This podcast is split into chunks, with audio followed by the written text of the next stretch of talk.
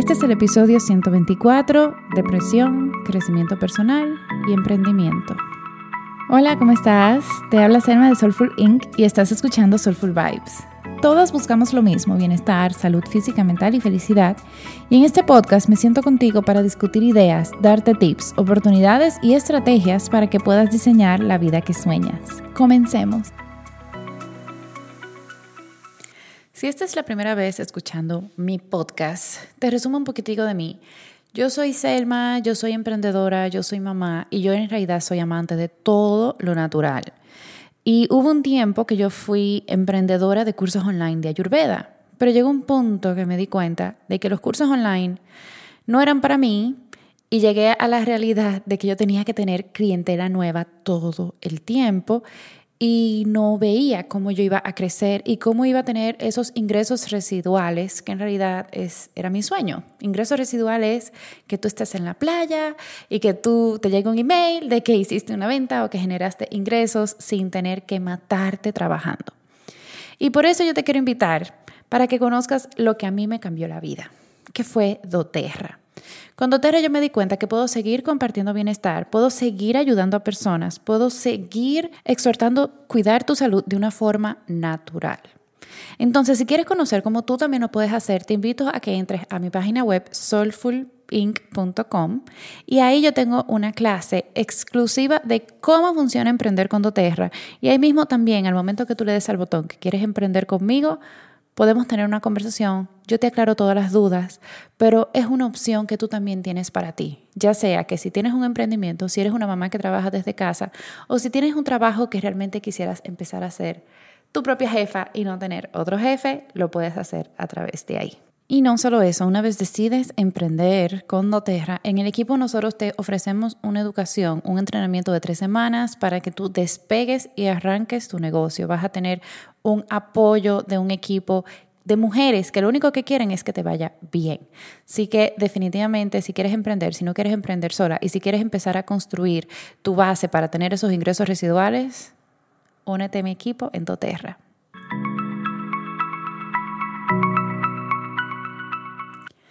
Hola a todos, estoy reincorporándome en el mundo de podcast y vengo a hacerles como unas anécdotas muy personales em, que a mí en realidad me gusta compartir porque yo lo siento que es como una catarsis.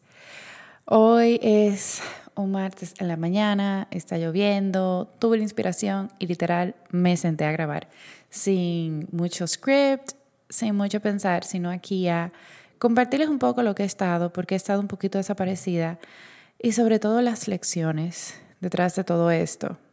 Em, no sé si saben, yo me mudé de país hace unos cinco meses, yo vivía en Panamá y nos decidimos regresar a República Dominicana porque yo tengo mi hijo y yo quería, siempre he querido que él crezca cerca de la familia. Pero yo subestimé, subestimé muchísimo la carga emocional que iba a ser mudarse de país.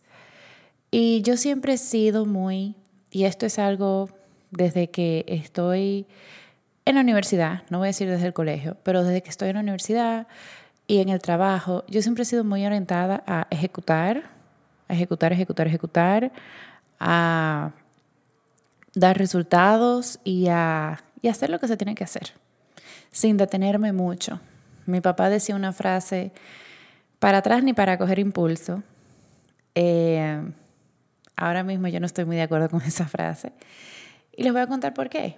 Yo, cuando nos mudamos, yo viví más o menos un mes y medio con mi mamá, o sea, mi esposo, yo, mi hijo, mi perra.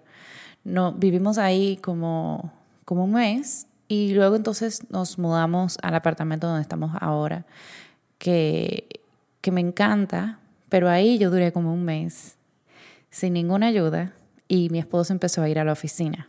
Entonces, definitivamente fue como un choque de realidad muy fuerte. Yo estaba sola con mi hijo en la casa. Em, a mí me frustraba mucho porque el sentimiento era frustración de que yo quería estar con mi hijo, pero quería trabajar y no sabía cómo hacerlo. Y estaba muy abrumada con todo, porque claro, yo tenía la casa vuelta un ocho, con las cajas, con muchas cosas que pendiente de organizar, no me sentía cómoda, no sentía que yo tenía mi espacio de trabajo listo tampoco. Mi hijo no dormía en su habitación, él dormía con nosotros en la habitación, entonces él tampoco tenía su espacio, caos total. Y ahí fue como la primera vez que yo empecé a sentir un poquito de tristeza. Pero yo soy muy buena tapando, tapando eso o simplemente encontrando algo externo que me pueda llenar de energía de nuevo. Em, pudimos conseguir ayuda doméstica en la casa em, y se me ocurrió como un proyecto, em, me fui a un, a un retiro de emprendedoras y eso como que me llenó de pilas, me llenó de energía. Y así pasé el diciembre, pero en enero volví a tener un burnout. En realidad me sentía como con un bloqueo creativo. Y, y eso hizo que, claro, que yo empecé a investigar qué voy a hacer, no sé qué más. Y tomé otro curso. Tomé un curso de, eh, de cómo hacer contenido digital de forma fácil. Y, y algo que me llamó de este curso, que fue con Dani Schultz, fue que ella exhortaba a hacer mucho journaling mucho journaling. Y en mi cabeza era como, bueno, que esto está un poco raro, de que un curso de creación de contenido digital para redes sociales y una presencia digital, hagamos journaling. Eso para mí no, no combinaba, pero yo dije, ok, como yo soy la que ejecuta siempre todos los cursos al 100%, lo hice así. Y ahí me di cuenta de un error garrafal que yo he venido haciendo en toda mi vida profesional y que, claro, cuando tú emprendes, y especialmente en la forma en que yo emprendo, em, que es no solamente apoyando clientes, sino también apoyando líderes, sosteniendo una comunidad, no me había dado cuenta de lo importante que es esto. Y se llama trabajo de crecimiento personal. Yo en realidad no le había dado mucha mente a eso. Yo siempre he sido, del self-care y del bienestar integral, pero no del crecimiento personal. ¿Y con qué me refiero a esto? Esto me refiero a hacer un trabajo activo, de ir hacia adentro, de ver cuáles son tus sombras, de observar tus pensamientos y analizarlos. Porque claro, en la meditación, si uno ve sus pensamientos, uno los observa, no interactúas con ellos, lo dejas ir. Pero a mí me faltaba mucho ese, ese analizar, ese psicoanálisis que yo honestamente he postergado por muchos años. ¿Y qué llevó todo esto? Empecé a hacer más journaling, empecé a decir, wow, creo que necesito trabajar un poco más en mí, hacer un poquito más de crecimiento personal. Pero si tú tienes muchos años no lidiando con algo. Y empiezas a lidiar con, eso de forma activa. Eh, puede que te pase esto que a mí me pasó. Y es que empecé a tener mucha tristeza y muchos cambios de humor y mucha apatía y mucha irritabilidad. Y honestamente, ahora es que mi hijo tiene un año y yo había investigado de que la depresión postparto podía durar hasta un año. Yo fui muy proactivamente a donde mi psicóloga y no tengo depresión postparto. Lo que tengo es algo que se llama depresión funcional moderada. Eso significa que sí tengo depresión, pero soy funcional. O sea, no me tiro una cama el día entero, no. Eh, no ando, o sea, descuidando mi higiene personal. Yo me baño todos los días, me cepillo los dientes todos los días. La diferencia es que todo lo que yo hago me toma mucho más esfuerzo. Me siento que ando mucho más cansada y es algo muy solitario porque nadie se da cuenta. Y antes de yo ir a donde la psicóloga, yo en realidad no sabía de dónde venía esto. Eh, yo pensaba que iban a hacer los cambios hormonales y que era algo que iba a pasar solo. Y confieso que cuando la, la, psicóloga, me, la psicóloga me dijo, tienes, o sea, me hizo el test, me dijo, tienes depresión moderada, que eso está entre leve y severa. En realidad, Selma, estás muy, muy cerca de la severa. Eh, a mí me dio tanto alivio. A mí se me levantó un peso de encima porque me di cuenta que yo lo que tengo es una enfermedad de muchos síntomas no tratados por muchos años.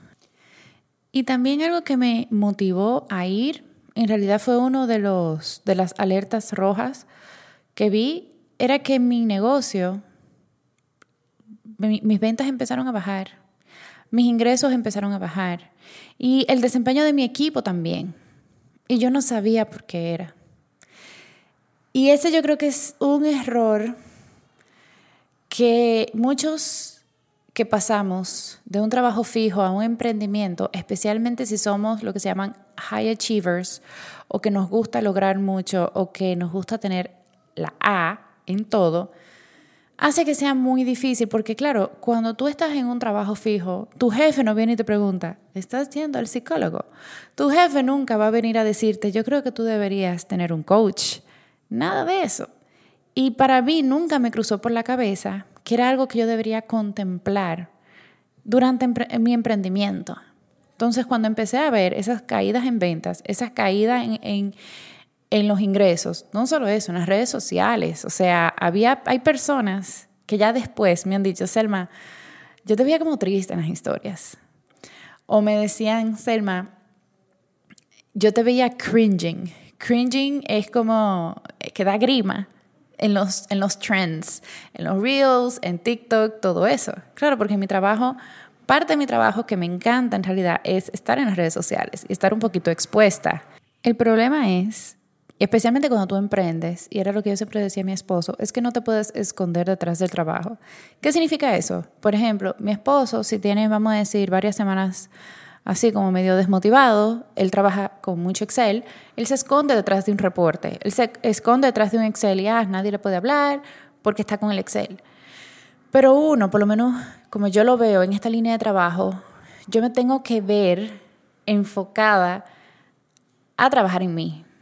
No lo puedo esconder detrás de un, un reporte de Excel, no me puedo esconder detrás de nada, porque entonces si yo me estanco, mi negocio se estanca. Y eso para mí ha sido un aprendizaje tan grande que si tú estás escuchando este podcast, en realidad hay como que varios mensajes. Número uno, si te sientes triste, si te sientes como que fuera de ti, si no te sientes como que con la motivación de antes, ve a un psicólogo. Puede que no sea nada, pero puede, puede que sea algo. Y es mejor verlo con tiempo. Y yo después te voy a contar una historia de por qué. Número dos, si estás emprendiendo, empieza a trabajar en ti desde, desde que comiences. Porque yo me he dado cuenta que mucha parte del éxito de las personas más exitosas no es necesariamente que tengan el mejor conocimiento, no es necesariamente que tengan ah, la mejor oferta, no es que sean malas, pero algo súper en común es creérselo. Porque si tú no crees en ti, nadie va a creer en ti. Y la sociedad nos ha enseñado a ser chiquitas. Y aquí estoy haciendo como que un énfasis en mujer porque es lo que yo he vivido. Yo no, yo he observado un poco cómo es la sociedad con los hombres. Ellos tampoco es que la llevan muy bien, pero en este caso me voy a enfocar en mujer. Nos enseñan a ser chiquitas, nos enseñan a ser educadas, nos enseñan a no incomodar. Y claro, eso es algo que yo también estoy trabajando ahora mismo. Eh, eh, decidí empezar un programa de coaching de un año con Marta Lanquer, que literal el preámbulo, que fueron cinco días de claridad y confianza, me abrieron tanto los ojos, me dejaron ver tantas cosas que va way back hasta cuando, el momento en que murió mi papá. O sea, ese análisis tan profundo yo he podido hacer gracias a Mar. Y claro, hay que invertir en uno, porque si tú no inviertes en ti, si tú no eres la primera persona que crees en ti, nadie lo va a creer. O van a creer en ti, pero medio a medias, valga la redundancia. Y la, y la última razón que sí le quiero decir, y especialmente a las que son madres, que tienen hijos, atiende tu salud mental, porque eso es algo que tus hijos ven. Y eso es algo que tus hijos sienten. Hace como dos meses yo me empecé a sentir triste. Yo todavía no había ido a la psicóloga, yo no había ido a nada de eso. Yo me empecé a sentir triste. Pero también empecé a ver algo. Mi hijo, ya con 11 meses, se empezó a pegar mucho más, pero mucho más de, la teta. Yo amamanto, yo tengo lactancia mixta. Cuando no estoy es fórmula y cuando sí estoy, pecho. Pero él se estaba pegando demasiado, mucho más de lo normal. Y yo, esto está muy raro. Yo, como que sale brote de crecimiento, pero no sale que O sea, supuestamente no se va a pegar tanto. Y después que yo voy donde la psicóloga y también me veo con un psiquiatra y veo que es depresión, digo, hmm, esto fue un análisis que yo hice interno. Yo creo que él sentía mi tristeza y que su forma de él decirme que estaba ahí para ayudarme y para apoyarme era pegándose más. De verdad que eh, fue un sentimiento, eh, no lo investigué en ningún lado, fue algo que yo sentí. Y yo, wow, o sea, yo no puedo creer que ya mi bebé de apenas 11 meses, un año, está teniendo esa carga, siente la necesidad de tener que darme apoyo a mí, a su mamá. No. Y ustedes van a creer que esta próxima historia es mentira, pero lo puedo preguntar a quien sea. Y después que yo vi que, ok, tengo una depresión, empezamos, vamos a empezar un plan. En una de esas que él estaba pegado, yo le digo a él, mira Arturo, mi amor, es verdad que yo estoy triste, tú lo has sentido, yo también lo he sentido, pero yo quiero que tú sepas que ya yo tengo mi equipo de doctores y ya yo me estoy cuidando. Tu trabajo no es cuidarme, yo estoy trabajando para estar bien y yo soy la que te cuido a ti. Tú disfruta, tú tranquilo, que yo voy a estar bien. Señores, y parece mentira, la cantidad de veces que él se pega ha bajado muchísima. Es más, de ese momento cuando él se pegaba mucho, eran hasta cuatro y cinco tomas al día. Hoy estamos a dos tomas y a veces, y a veces una toma al día. O sea, los niños entienden todo. Pero por esa razón, más importante. Yo dije, no, yo tengo que, yo tengo que ponerme activa con esto. Em, estoy en proceso de un destete respetuoso porque sí me recomendaron tomar antidepresivos, pero no son compatibles con la lactancia. O aunque según el internet dice que sí, pero vamos a evitar. Así que mientras tanto me cuido de forma natural para manejar esos cambios de humor. Eh, en mi caso estoy tomando ashwagandha y dos gotas de incienso al día. Y eso me ha ayudado a mantenerme un poquito más ecuánime en lo que hago ese proceso de destete respetuoso, que no sé cuánto tiempo va a durar, pero como ven ya estamos a una sola toma. Definitivamente a mí me ha tocado esta lección. Yo sé que quizás muchas personas que están escuchando también son igual, están igual. Eh, cuando yo puse el post de que tenía depresión funcional, fue increíble el apoyo que recibí y tantas personas que viven con eso y que no lo dicen, o personas que viven con eso y no saben qué es eso, creen que están mal, creen que, eh, bueno, me tengo que, que quedar con este sentimiento de infelicidad o me tengo que quedar con esta tristeza y en realidad no es así. Y me estoy escuchando un libro que se llama Conversaciones con Dios si lo vas a escuchar, escúchalo con mente abierta, mi recomendación. Y segunda recomendación, escúchalo entero. No lo dejes por mitad, escúchalo entero. Eh, y definitivamente, vinimos a este mundo, no vinimos a sufrir, eh, vivimos, vinimos a vivir la experiencia humana, que repito, no es lo mismo que sufrimiento. Así que quería hacerles este podcast, este episodio muy abierto, pero espero que esto te inspire a que si estás emprendiendo, empiece a invertir en tu crecimiento personal. Si ya sea que o emprendes o tienes un trabajo o eres una mamá que, que se dedica 100% a ser mamá y cual sea que sea tu situación, te estás sintiendo mal, ve y busca ayuda. A mí se oye muy extraño, pero a mí se me quitó un peso de encima porque porque es algo que yo puedo tratar y es algo que yo puedo mejorar y no me tengo que quedar con este sentimiento de infelicidad toda mi vida, sino que ya va a sanar. Así que eso es lo mismo que yo te inspiro a ti. Para mí la forma de crear conciencia sobre la depresión funcional, que es algo que las personas no conocen, es hablándolo abiertamente. Yo todavía me falta mucho trabajo por hacer y claro, siempre acompañada de profesionales de la salud mental, porque yo no lo soy. Muchas gracias por escuchar hasta aquí. Muchas gracias por acompañarme. Siempre, siempre, siempre, siempre aprecio cuando me escuchas. Y ya van a volver más podcasts. A medida que yo me voy sintiendo mejor, van a volver más episodios, van a venir más contenido de valor, van a venir más invitados. Pero no, ahora mismo no te puedo prometer que vas a tener un podcast de mí todas las semanas, porque no sería real. Lo que sí es que si tú tienes cualquier pregunta, siempre puedes escribirme por mensaje directo en Instagram, que es la plataforma donde yo más estoy. Bueno, estoy siempre. Mi Instagram es arroba soulful.inc. Igual yo también lo voy a dejar en la descripción.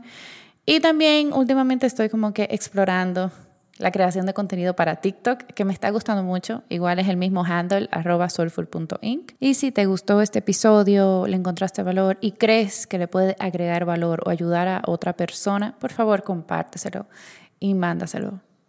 Literal, cuando compartimos cosas buenas, lo único que hace es que mejoremos el mundo. Y yo creo que estamos muy necesitados de tener un mundo mejor. Te mando un fuerte abrazo. Namaste.